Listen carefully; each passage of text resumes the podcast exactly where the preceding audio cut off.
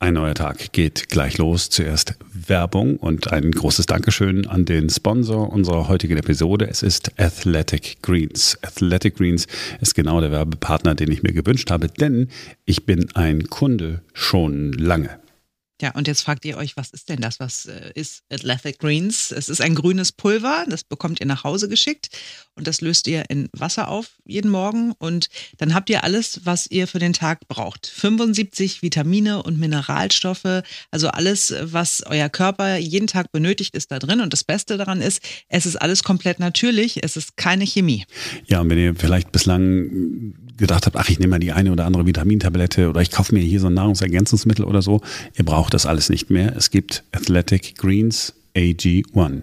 Und weil ihr Hörer von der Neuer Tag seid, könnt ihr euch unter athleticgreens.com slash neuer Tag anmelden. Das besondere Angebot ist, ihr bekommt kostenlos einen Jahresvorrat an Vitamin D3 dazu, ganz wichtig, und noch fünf Travel Packs. Das heißt, ihr könnt Athletic Greens überall mit hinnehmen.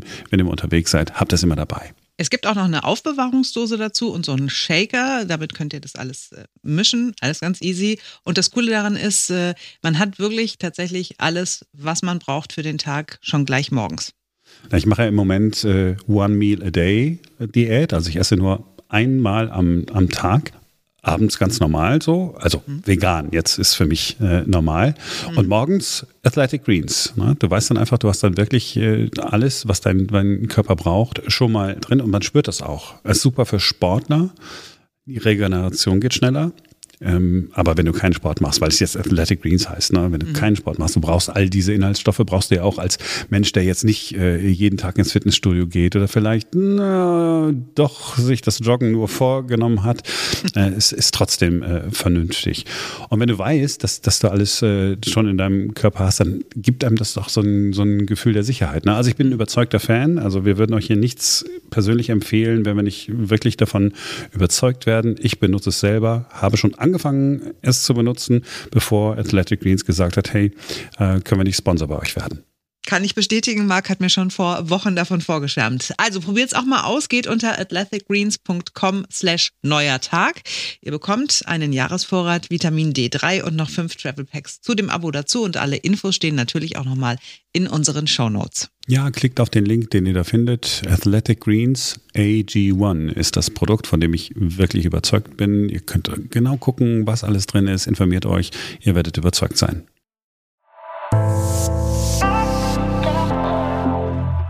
Guten Morgen, herzlich willkommen zu einer Extra-Ausgabe von Ein neuer Tag.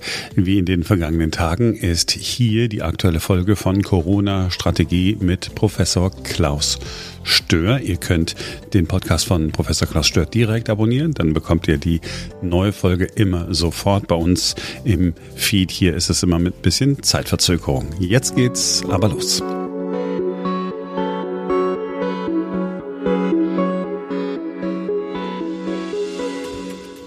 Und hier ist auch schon Episode 3 von Corona-Strategie mit Professor Klaus Stör. Natürlich mit Professor Klaus Stör. Hallo, Herr Stör. Hallo, schönen guten Tag, Herr Schubert. Ich bin Marc Schubert und wir haben heute zum ersten Mal einen Studiogast. Ja, ich freue mich äh, ganz doll, dass ich Herrn Dr. Peter Walger überzeugen konnte, seine kostbare Zeit auch mit Ihnen zu teilen. Er ist langjähriger Leiter gewesen, HIV und Infektiologie-Ambulanz an der äh, Medizinischen Universität in Münster war dann auch Leiter der zentralen Notaufnahme dort, ist dann zur Universität äh, Bonn gewechselt. 1990, war dann Oberarzt, Leiter Intensivstation, Infektiologie-Ambulanz, war dann an der Hygienekommission, Antibiotikakommission, Taskforce für Infektiologie auch an der Uni Bonn. Und arbeitete sehr aktiv äh, in der Deutschen Gesellschaft für Krankenhaushygiene, ist nun aktiv auch schon seit vielen Jahrzehnten, möchte ich sagen, auf dem Bereich Antibiotic Stewardship, äh, bildet selbst Oberärzte und Chefärzte aus in dieser Richtung und hat also eine kostbare Zeit heute zur Verfügung gestellt, um über Corona mit uns zu sprechen, vor allen Dingen um zwei Themen, die uns alle umtreiben, auch jetzt äh, in Vorbereitung der Ministerpräsidentenkonferenz am Montag, dem 24.01., nämlich die zwei Fragen. Was soll man in der Schule tun, um den Kindern eine sichere Lernumgebung jetzt während der Corona-Zeit, aber vor allen Dingen auch danach zu schaffen und äh, auch äh, um die Frage Masken in den Schulen tragen. Was soll man dort unternehmen? Wie kann man das Lernen in der Schule sicherer machen? Ja, schönen guten Tag, Herr Walger. Tag, Herr Stör. Tag auch, Herr Schubert. Also ich würde gerne wissen von Ihnen, Herrn Walger, was ist denn vernünftig unter den gegenwärtigen Bedingungen, Corona-Bedingungen in den Schulen, die Lernumgebung aus hygienischem Blickwinkel besser und sicherer zu gestalten? Man kann das Thema äh, sicher von zwei Seiten jetzt beginnen. Das eine ist ja die Frage, welche Rolle spielen Masken generell? Äh, welche Masken schützen? Und das zweite ist, äh, welchen Stellenwert haben sie für Kinder und Schüler, also in den Bereichen, über die wir jetzt reden wollen, also den jüngeren Altersklassen. Das Wirrwarr um diese Frage Fremdschutz und Eigenschutz äh, hat natürlich damit zu tun, dass die unterschiedlichen Typen von Masken im Medizinbereich ähm, einmal aus dem Gesichtspunkt des Arbeitsschutzes, also Schutz des Trägers vor dem Einatmen von krankheitserregenden oder von sonst wie schädigenden Schwebstoffen äh, gesehen wird und dort auch geregelt ist. Also wir reden da über die Atemschutzmasken FFP2, FFP3 und zum Zweiten aus dem Medizinbereich äh, der sogenannte chirurgische Mund-Nasenschutz oder die OP-Maske, die primär dazu vorgesehen ist, den Patienten zu schützen, der operiert wird, indem der Chirurg diese Maske trägt äh, und die dritte Frage des Infektionsschutzes jetzt mal generell, das verlässt sowohl die Chirurgie und den Operationsbereich für den Mund-Nasenschutz und es verlässt dann auch den Bereich der FFP2-Masken. Was den Arbeitsschutz anbelangt, da geht es um den Infektionsschutz. Und da kann man natürlich Fremdschutz und Eigenschutz nicht voneinander trennen.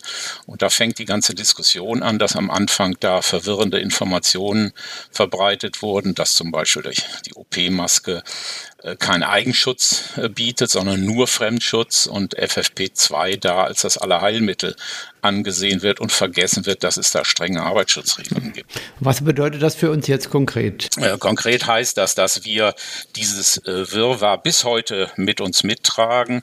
Äh, die strengen Regeln äh, für das Tragen des Atemschutzes, Stichwort FFP2-Masken, wird bedenkenlos übertragen auf den Bevölkerungsschutz. Das heißt, Arbeit Arbeitsschutz, FFP2-Masken werden empfohlen für den Bereich der Laien, also des nicht professionellen Bereiches. Und da werden wichtige Qualitätskriterien miss missachtet. Und wir haben aus Sicht der professionellen Hygiene immer darauf aufmerksam gemacht, dass dann äh, der Schutz nicht nur äh, schlechter ist, sondern dass es sogar ein Risiko sein kann, FFP2-Masken äh, zu tragen, wenn sie nicht qualitätsgerecht getragen werden. Okay, das heißt, ähm, wäre besser eine OP-Maske zu tragen? Ja, ganz genau.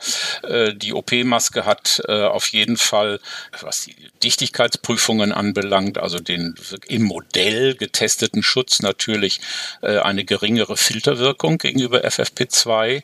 Dafür hat sie aber aufgrund anderer Eigenschaften eine bessere Sitz- und Passgenauigkeit äh, und vor allen Dingen, äh, weil der Atemwegswiderstand durch das Durchatmen durch den Stoff der Maske natürlich geringer ist, ist auch der, das Ausweichen des Atemstromes durch die Leckagen geringer. Das heißt, derjenige, der eine OP-Maske trägt, atmet einen wesentlich höheren Anteil durch die Maske selbst und das tut er bei der FFP2-Maske nur dann, wenn an den Seiten wirklich auf Dichtigkeit geprüft. Also ich habe mir immer gemerkt, Herr Wager, es gibt zwei F, Fitting und Filtration. Und Filtration ist besser bei FFP2-Masken, aber da die nicht so gut passen, ist zum Schluss dann doch die chirurgische Maske besser. Ja, man verlangt äh, nach Qualitätskriterien eigentlich, dass FFP2 äh, der Gesichtsform angepasst äh, werden muss. Das heißt, man muss dem Träger verschiedene Modelle anbieten. Äh, die Amerikaner haben da äh, fünf Gesichtstypen gewissermaßen rauskristallisiert und normiert und das heißt auf äh, unserem Bereich bezogen, grundsätzlich müsste man diesen fünf Gesichtstypen gerecht werden und jedem Individuum fünf verschiedene Maskentypen anbieten vom Typ FFP2 und er sucht sich die für sein Gesicht passende Form auf. Das ist eine Voraussetzung, dass er überhaupt eine der, der Gesicht angepassten Maske trägt. Und das zweite ist, er muss das Tragen äh, ähm, vorbereiten durch einen Dichtigkeitstest. Und der Dichtigkeitstest äh, ist normiert, der nennt sich FIT-Test. Äh, der wird äh, zwar theoretisch äh, ist er vorhanden und die Regeln vorhanden, aber in der Praxis wird er praktisch nicht eingesetzt. Erst recht natürlich nicht in dem nicht professionellen Bereich. Wenn beides zusammenkommt, passende Maske und Dichtigkeitsprüfung, dann kommt natürlich der Unterschied in der Filterleistung zum Tragen.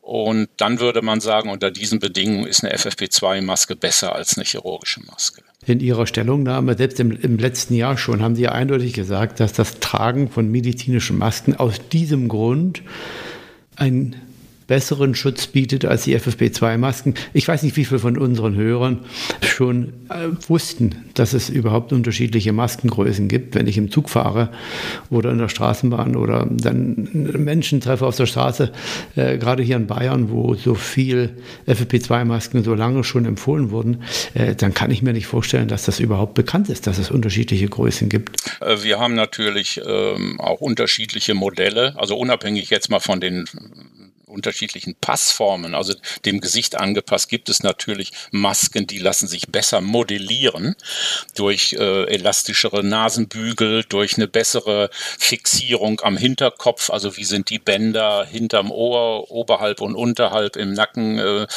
äh, positioniert. Und da gibt es seit Jahren, das wissen wir also völlig unabhängig von Corona, auch dass ein spezieller Maskentyp äh, FFP2 eigentlich am optimalsten optimalsten ist. Also der lässt sich dann eigentlich sozusagen dem, dem Gesicht flexibel anpassen. Welcher ist das? Das sind die MM, äh, 3MM-Masken. Also das ist praktisch ein Produktionstyp.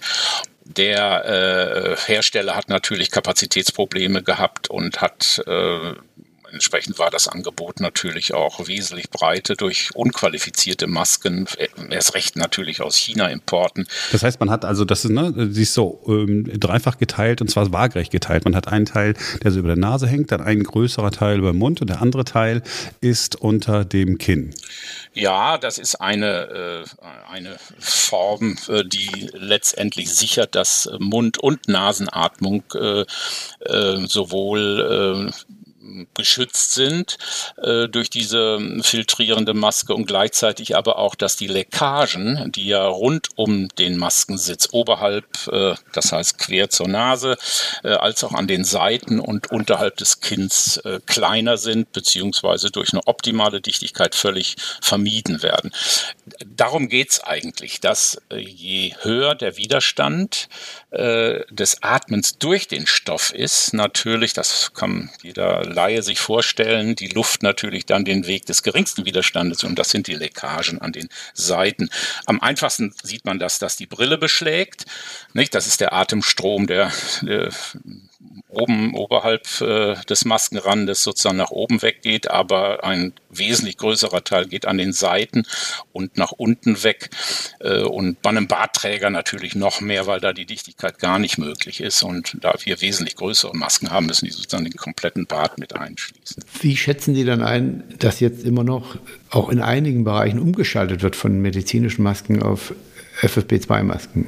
Ja, das ist eine, wie ich finde, fatale Missachtung der qualifizierten Stellungnahmen der Fachgesellschaften und der ähm, Infektionsschützer, die sich mit dieser Frage nun wirklich gut auskennen. Ähm, es ist meines Erachtens eine populistische Entscheidung, die nicht fachlich begründet wird. Real-Life-Daten, also aus der Wirklichkeit, äh, zeigen, dass äh, dann der Schutz nicht größer wird bei flächendeckendem FFP2-Gebrauch im Laien, in Laienhand, äh, sondern eher sogar geringer wird. Wir kennen viele Beispiele von Ausbrüchen, wo eben ähm, trotz FFP2-Masken tragen es zu äh, Übertragungen gekommen ist. Und wir sehen in der Real-Life-Beobachtung eben den hohen Anteil von falschem Tragen. Gucken wir auf die Schulen, wenn Sie einverstanden sind. Ja, wenn man das jetzt auf die Kinder und Schulen äh, und auf die Jugendlichen überträgt, dann gilt natürlich zunächst einmal die generelle Kritik an FFP2 natürlich exakt auch für die Kinder und äh, Jugendlichen. Ähm, das heißt, wir haben dort natürlich äh, einen noch größeren Bedarf an gesichtsangepassten Masken, die sowohl die Dichtigkeit äh, an den Rändern, also die geringe Leckagemenge äh, beeinflussen, als auch natürlich äh, die Frage, mh, wird das überhaupt getestet? Wird das Tragen geschult? Wird äh, der Umgang mit dieser Maske überhaupt äh, nach den Qualitätskriterien erfolgt? Das muss man alles verneinen. Aber bei Kindern und Jugendlichen gibt es natürlich die zweite Kernfrage, äh, wie hoch ist eigentlich äh, das Risiko durch die Ansteckung selbst äh, und welche Rolle spielt die Schule bei, äh, bei diesem gesamten Ansteckungsszenario? Und da muss man einfach sagen, äh, dass dort natürlich der Bedarf, äh, jede Infektion äh, bei Kindern und Jugendlichen zu verhindern, natürlich völlig illusorisch ist. Das heißt, gar keine Masken tragen eigentlich? Ja, oder nur in, in, in Risikosituationen. Das heißt, wir haben zum Beispiel in Zeiten, wo man wirklich von einem Ansteckungsrisiko ausgehen musste, weil man es noch nicht komplett überblickte, natürlich gesagt, Masken müssen am Sitzplatz während des Unterrichts nicht getragen werden. Äh, das heißt, dort können sie abgelegt werden, dort ist äh, Abstand äh, möglich, dort ist über ein vernünftiges Lüftungskonzept auch genügend Frischluft im Raum vorhanden ähm, und dann natürlich das Maskentragen in den Bereichen, wo sich die Kinder knubbeln und Jugendlichen, wo sie sich, wo Abstand nicht gewahrt werden kann. Das heißt im Grunde in den in Innenräumen mit einer größeren Anzahl, auf dem Weg in die Klassen, äh, in die Pausen hinein und natürlich letztendlich auch auf dem Nachhauseweg in den Bussen, im öffentlichen Nahverkehr oder in den Bereichen, wo die Kinder dann in großen Gruppen zusammenstehen. Da haben wir immer auch gesagt, gut, es gibt auch eine Altersgrenze. Das heißt, je jünger die Kinder sind, je eher ist dieser Masken, äh, diese Maskenpflicht nicht erforderlich, weil sich letztendlich das Ansteckungsverhalten äh, und die Beeinflussung durch Masken natürlich altersabhängig umso besser darstellt, je älter die Kinder sind. Dann nähert sich das Verhalten letztlich dem der Erwachsenen an. Kann man sagen, gut, so ab zwölf äh, könnte man dort viel großzügiger diese Empfehlungen aussprechen als bei Kindern unter zwölf, also letztlich im Primarbereich. Und erst recht im Kita-Bereich natürlich. Sie haben das Lüften gerade eben angesprochen. Wie sinnvoll sind denn eigentlich diese Luftreinigungsgeräte, die ja massenhaft angeschafft worden sind in Deutschland? Das berührt jetzt ein ganz anderes, äh, eine ganz andere Thematik. Da waren die Diskussionen im Umweltbundesamt, dort gibt es auch eine entsprechende Kommission, die sich mit Innenraum, Lufthygiene befasst, sehr hilfreich, die nämlich die Räume in Schulen kategorisiert hat in solche, die man gut belüften kann, also durch Fensterlüftung.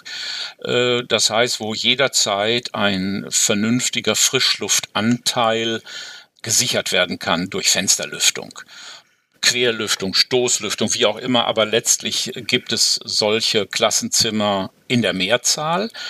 Und dann gibt es Räume in Schulen, die lassen sich überhaupt nicht belüften. Das sind Innenräume, die überhaupt keine Fenster haben oder die nur minimale Fenster haben, wo man sagen kann, wenn sich dort mehrere Personen aufhalten, verbrauchen sie dort die Frischluft und es kommt keine Zufuhr. Es ist eine Kategorie 3, in denen darf eigentlich gar kein Unterricht stattfinden. Und dann gibt es eine Kategorie, wo die Lüftung unzureichend ist ähm, Kippfenster, äh, geschlossene Fenster, nur wenige äh, öffnbar und äh, so weiter. Und diese Kategorie, um diese Kategorie 2 ging es dem Umweltbundesamt und hat gesagt, in diesen Räumen ähm, könnte die Aufstellung von mobilen Luftreinigungsgeräten hilfreich sein. Und sagen Sie doch mal, auch, wie das sich äh, so prozentual auf die einzelnen äh, Schulen und Klassen verteilt, diese, unter, äh, diese Unterteilung.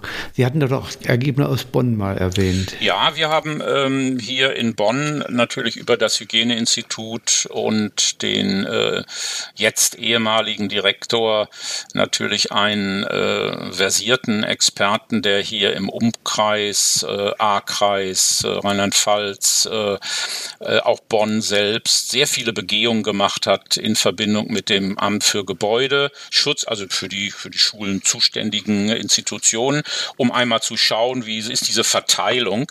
Und dort haben wir zum Beispiel in einem großen Kreis, der nun parallel auch durch die Flutkatastrophe in die Schlagzeilen geraten ist, gesehen, dass es so gut wie keine Kategorie mit äh, schlechter Belüftbarkeit äh, gibt. Also da waren die Mehrzahl weit über 95 Prozent der Räume optimal belüftbar, sodass dort festgestellt wurde, äh, wir haben eigentlich gar keinen Bedarf, jetzt hier zusätzliche Luftreinigungsverfahren einzusetzen. Wobei der zweite Schritt in dieser Diskussion dann immer zunächst einmal, wenn wir schlecht belüftbare Räume haben, können wir die Belüftung verbessern. Also nicht automatisch schlechte Belüftung bedeutet Luftreinigung, sondern wie können wir die Belüftung verbessern, weil hinter allem steht natürlich der Schüler und auch der Lehrer, also diejenigen, die sich in den Räumen aufhalten, brauchen eine vernünftige Frischluft. Und wie macht man das dann? Also einfach statt Kippfenster normale Fenster einbauen? Ja, äh, man hat äh, da sehr hilfreich äh, auch aus der Wissenschaft getestet, äh, die Idee entwickelt, ähm, Abluftventilatoren einzusetzen. Das heißt, in die Oberlichter optimal, also äh, Luft, warme Luft steigt nach oben ab, also die, auch die schlechte Luft in Anführungsstrichen und man saugt sie dann in den oberen Etagen äh, eines Raumes mit einer mit einem Ventilationsprinzip nach außen und lässt Frischluft passiv dann durch Kippfenster oder durch äh, Türen, äh, wie auch immer, nachströmen. Also dieses Prinzip äh, des Einbaus von Abluft äh, technischer Förderung der Abluft führt auch gleichzeitig dazu, äh, passiv Frischluftzufuhr zu gewährleisten, gewissermaßen den Zustrom äh, durch diesen Vakuumeffekt zu erleichtern. Also Verbesserung der Frischluft bedeutet, dass die Schüler in einem Milieu arbeiten, wo sie eben nicht durch hohe Kohlendioxidbelastung müde werden, konzentrationsgeschwächt sind und letztlich in einer schlechten Atmosphäre arbeiten. Das ist was, etwas, was völlig Corona-unabhängig ist. Genau, das ist ja auch der Punkt, glaube ich, Herr Wagner, mich so mitgenommen äh, hat äh, bei unserer Diskussion. Wir treffen uns ja häufig mal am Freitag ähm, über eine Stunde, anderthalb und sprechen mit vielen Kollegen über solche Themen. Äh, und was ich mitgenommen habe, war im Prinzip, wenn das so stimmt, 95 Prozent der Klassenzimmer sind eigentlich ausreichend belüftbar, so wie sie sind, mit einem guten Regime. Äh, da braucht man keine ähm, mobilen ähm, Luftreinigungsgeräte, um dort eine gute Luft Atmosphäre zu haben zum Lernen und auch während der Corona-Zeit äh, das Risiko zu reduzieren. Und bei den restlichen ähm, muss man darüber nachdenken, äh, vielleicht solche Geräte einzubauen, wie Sie gerade beschrieben haben. Aber damit kann man auch die mobilen Luftfilter eigentlich auch ersetzen. Dann frage ich mich, wenn das so stimmt, warum braucht man dann noch mobile Luftfilter? Also wir haben Klarstellung genommen, dass wir sie äh, im Schulbereich nicht brauchen. Äh, und äh, also nicht nur aus diesem Aspekt, dass in der Mehrzahl der Räume äh, eigentlich eine gute Frischluftzufuhr über Lüften möglich ist. Das Zweite ist, dass natürlich eine falsche Sicherheit erzeugt wird. Und wir haben das in unseren Diskussionen immer wieder festgestellt, dass man sagt, die Kritik an den Masken, also Kinder sollen Masken tragen und äh, der Lehrer sieht das Gesicht nicht und die Schüler sehen das Gesicht des Lehrers nicht, das könnte man doch endlich äh, loswerden, dieses Maskenproblem, indem man Luftreinigung macht. Das ist eine absolute Illusion, denn äh, das ist auch das, was wir immer betont haben. Luftreinigung, also die Beeinflussung der in Anführungsstrichen mal virushaltigen Aerosole, Schwebteilchen in der Luft, verändern niemals das Risiko der Übertragung im Nahbereich, also im Tröpfchenbereich, in den, da wo wir diese anderthalb Meter immer diskutieren. Das heißt, äh, Luftreinigungsverfahren ersetzen weder die Maske noch die Abstandswahrung noch die anderen Hygieneregeln. Äh, und dieser Illusion sind leider sehr viele aufgesessen, dass sie sagen, endlich stell diese Geräte auf äh, und dann haben wir die ganzen anderen Probleme nicht.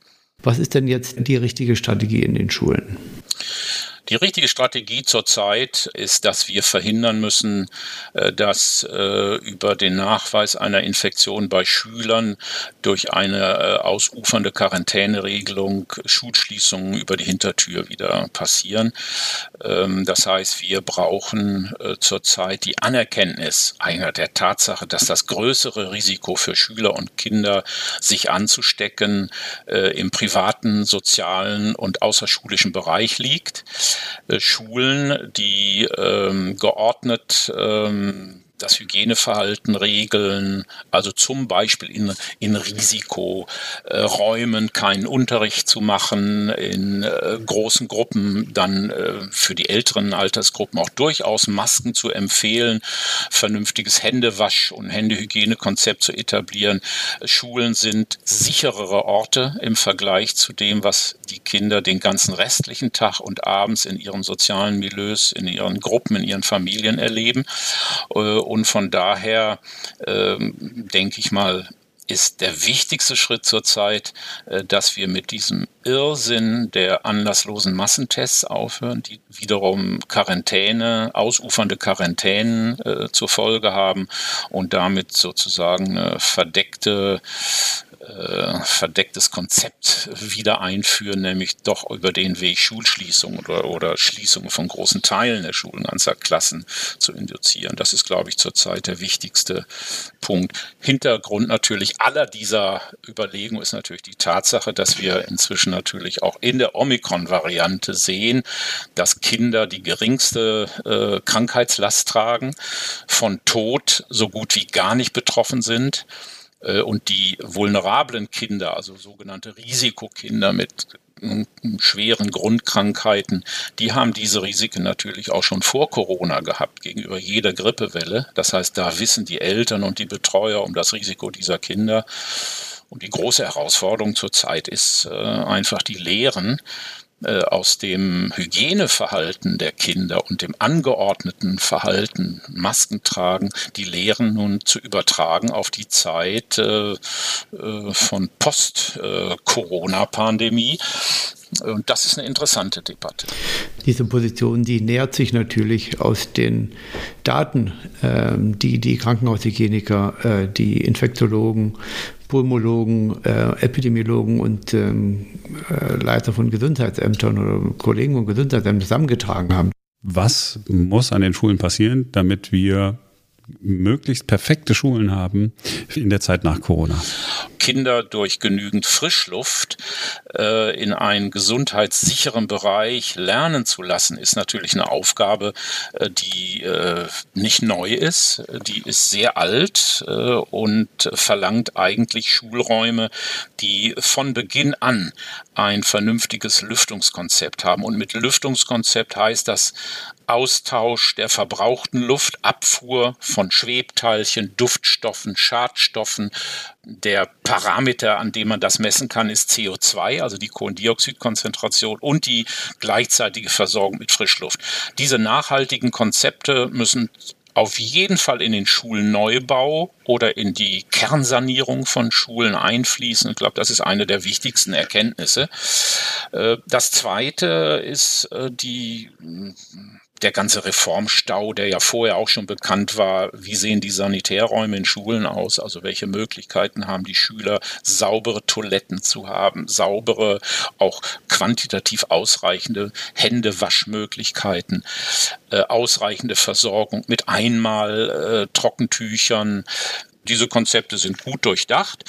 Äh, also auch da lässt sich äh, einfach erkennen, dass wir da einen enormen äh, Reform- und Restaurierungsstau haben, was Schulaltbauten anbelangt. Und solche Konzepte müssen auch in die Neubauplanung einfließen. Also ich finde das ganz ähm, toll, dass äh, Sie das so sagen, Herr Waage. Und ich freue mich auch, dass Sie das hier mit anbringen, denn ich sehe eben die großen Geldmengen, die für die mobilen Luftreinigungsgeräte verwendet wurden zu deren Kauf. Und äh, auch die Kollegen in den erfahrenen Gesundheitsämtern sehen ja, äh, dass solche mobilen technischen Einrichtungen nach einigen Monaten, Jahren spätestens dann irgendwo im Keller landen, weil sie nicht richtig äh, gewartet wurden, weil sie einfach nicht auch vielleicht im, im, Klassenraum an der richtigen Stelle aufgestellt werden und da auch gar keine Wirkung erzeugen. Und das viele Geld, das man da hineingesteckt hat, äh, wäre sicherlich besser verwendet. Ich halte das für absolut weggeworfenes Geld, weder nachhaltig noch effektiv. Und da sollte lieber langfristig in Konzepte investiert werden, die auch eine sichere Frischluftversorgung durch Raumluft technische äh, Luftsysteme, Belüftungssysteme äh, dann äh, dauerhaft installiert werden können. Äh, und dort, wo das nicht geht, äh, Altbau, äh, Riesenkostenlawine, dort sollte man sich diesen Konzepten widmen, die eine vernünftige Abluft garantieren, also über Abluftventilatoren. Äh, das sind billige Lösungen, die sind aber hocheffektiv damit die Zuhörer nochmal äh, eine Vorstellung von bekommen, worüber reden wir, wenn wir über mobile Luftreinigung reden. Diese Geräte stehen mitten im Raum wie ein großer Kühlschrank und saugen die verbrauchte und zu reinigende Luft von oben nach unten in das Gerät rein. Das heißt, die äh, machen im Grunde den gegenteiligen Effekt vom natürlichen Verhalten, dass die verbrauchte, auch erwärmte Luft nach oben wegsteigt. Und es wäre doch sinnvoll, dass man auch nach oben hin die Abluft organisiert. Das ist das wirklich kluge Konzept der Abluftventilatoren. Und äh, die Frage, welcher Schüler soll jetzt eigentlich in der Nähe eines mobilen Luftreinigungsgerätes sitzen, dort wo diese Strömung in das Gerät ist, diese Strömung ist ja virenreich nach der Vorstellung der Luftreinigung, die ungereinigte Luft im, im Sinne der horizontalen Luftbewegung, das sind völlig undurchdachte und, und völlig unkluge Konzepte. Und ich glaube, wenn man die Eltern mal fragen würde, hm, bitte sagen Sie mal bitte, wo Ihr Kind sitzen sollte. Die merken, in welche Falle sie da geraten, undurchdachte Konzepte sozusagen zu bedienen, äh, würden dann ganz schnell merken, also ja nicht in der Luftströmung äh, in der Nähe dieses Gerätes. Und das ist völlig undenkbar, dass das ein reales Szenario ist. Also es ist sogar kontraproduktiv ja. in ja. einem gewissen Sinne. Wir haben hier zum Beispiel in Bonn einen großen Ausbruch in einer Kita gehabt, die sehr früh schon damit geworben haben, wir sind super aufgestellt. Die hatten drei Luftreinigungsgeräte aufgestellt in zwei Betreuungszimmer und im Personal äh, begangenen Hauptflur. Äh, und wir haben dort eine Begehung gemacht. Ich habe sie selbst hier mit Professor Exner zusammen gemacht und wir waren wirklich sehr irritiert um dieses falsche Sicherheitsdenken, was dadurch induziert wurde. Und die hatten in der Tat den größten Ausbruch. Äh, Kinder und Betreuungspersonal. Wobei noch völlig ungeklärt war, ob nicht äh, die Infekte von außen kamen, weil auch Eltern mit betroffen waren. Herr Walger, das äh, war sehr spannend und hochinteressant. Ich bedanke mich recht herzlich für die Zeit, äh, für die guten Einblicke, die Sie uns gegeben haben in die Frage, sind Masken denn vernünftig? Welche? Welche machen mehr Sinn? Vor allen Dingen dann auch bei Kindern. Und was sind die richtigen Konzepte, um die Schulen kurz-, mittel- und langfristig so in einen äh, Bereich zu verwandeln, dass die Kinder dort gern und auch gesund lernen? Recht herzlichen Dank, Herr Walger. Danke Ihnen auch, Herr Stör, und danke auch, Herr Schubert. Das war also Episode Nummer drei von Corona Strategie mit Professor Klaus Stör.